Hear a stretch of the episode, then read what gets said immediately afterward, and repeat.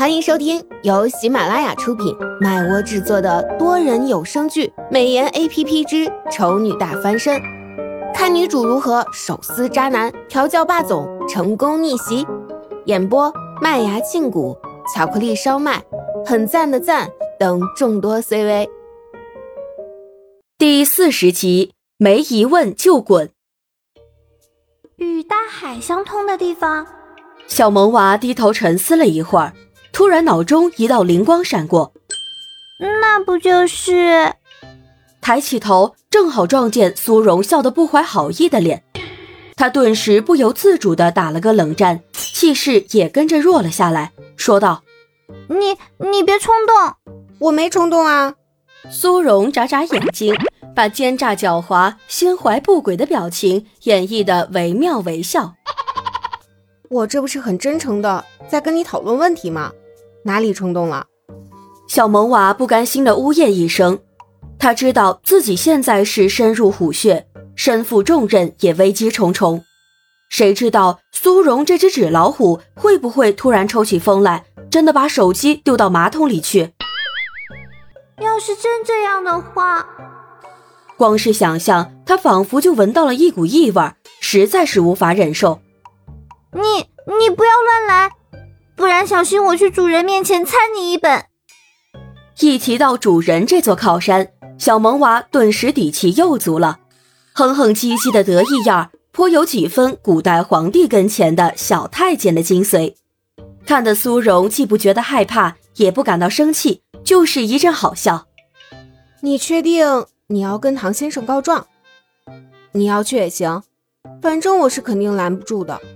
但是我必须提醒你，你这种行为很可能会让你家主人认为你能力不足，不然你绝不会拿这种小事去麻烦他。嗯，既然你主人都能拿你自爆的事儿来威胁我了，想必在他眼里，你跟我就是配套的。你在你家主人面前揭发了我什么？你家主人一个生气，把我给踹出唐家了。你觉得？他继续留着你的可能性有多大？虽然不知道你们到底在搞什么，也不知道你们这整容的技术是怎么来的，但是你既然已经暴露在了我的面前，那么我的离开只能引发两种可能：一种是你家主人对我杀人灭口，另一种是抹掉你存在的痕迹，让我即便是出去之后跟别人乱说什么，别人也不会信。杀掉一个人不是那么容易的，还有很多后续的事情要处理。比起这个来，你不觉得处理掉一个可能只有你家主人和我才知道的 APP 更容易吗？你家主人是聪明人，你也是聪明的，你应该知道你家主人最终会做出怎么样的选择。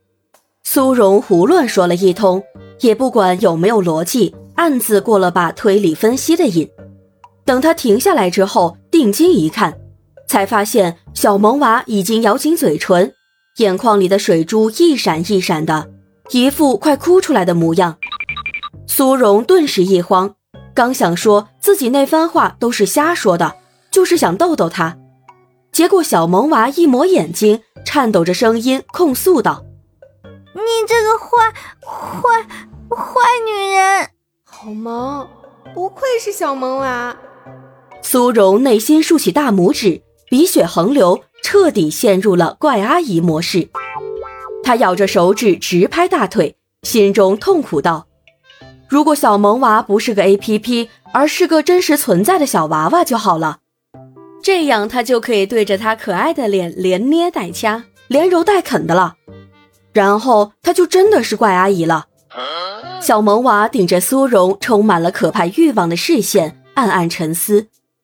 苏荣说的没错，如果他找主人告状或者求救的话，那就等同于在跟主人说他无法胜任监视苏荣这个实验品的任务。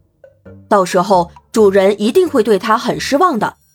不行，他绝对不能让主人认为他是一个没用的 APP。眼神闪过一道亮光，小萌娃心里有了主意。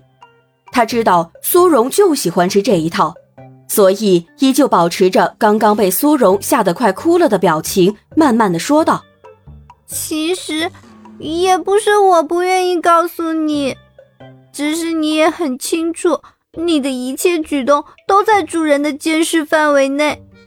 如果我真的打算说出什么不该说的话，你觉得主人会给我说出口的机会吗？什么意思？嘴上怎么问。”苏荣的脑海里已经出现了武侠剧里总是有那么一些人良心未泯，准备弃暗投明，将恶人的秘密告诉主角的时候，突然一个暗器袭来，那人就炮灰了的情节，心中顿时一紧，他果然是主角啊！咦，好像哪里不对？重点是这个吗？我是主人创造出来的，主人自然有控制我的办法。一旦我有任何对他不利的念头，他只要简简单单的操作一下，甚至只是改一些数据，我就会立刻消失。接下来陪伴你的就是新的 A P P 了。小萌娃说起这话的时候，脸上的表情特别可怜，瞬间就激发出了女人的母爱之魂。苏荣只知道唐盛厉害，能把一个 A P P 设计的这么人性化。但是完全没有意识到，他作为创作者的确有毁掉小萌娃的能力。小萌娃的处境这么危险，结果他竟然还威胁他。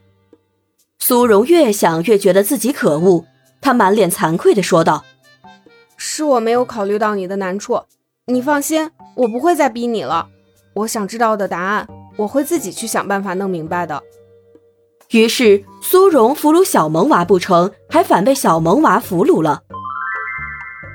第二天见到唐胜的时候，他的眼神充满控诉：“你这个草菅人命的昏君，竟然简简单单就决定了一个 A P P 的生死，还逼着他为你做牛做马，违背良心，实在是罪恶滔天，罪该万死。”唐胜本来不打算搭理他，但是被他盯得久了。还是忍不住皱眉问道：“你这是什么表情？”苏荣一扭头，哼，他是一个非常有原则的人，坚决不跟恶人有任何的交流。唐胜一阵无语，气氛诡异的安静了一会儿，最终还是被苏荣打破了。苏荣趴在地上想，走路崴到脚什么的，是要怪眼睛不看路，还是脚不够坚定？唐胜微微挑眉，想起自己这个时候露面的目的，于是他也没去管苏荣现在人还在地上趴着，便自顾说道：“许离今天会去参加一个宴会，没收到请帖的人进不去。你等会儿就跟着我，记得把你昨天准备的礼物带上。”苏荣不满的撇嘴，心说：“你丫的，就不能先扶我起来再说话吗？”结果等唐胜说完了。也没见对方来扶他，苏荣撑起身子，扭头一看，就见那人不知道什么时候早就不在原地了，实在是非常的不懂怜香惜玉。感谢您的收听，有爱一定要加关注哦。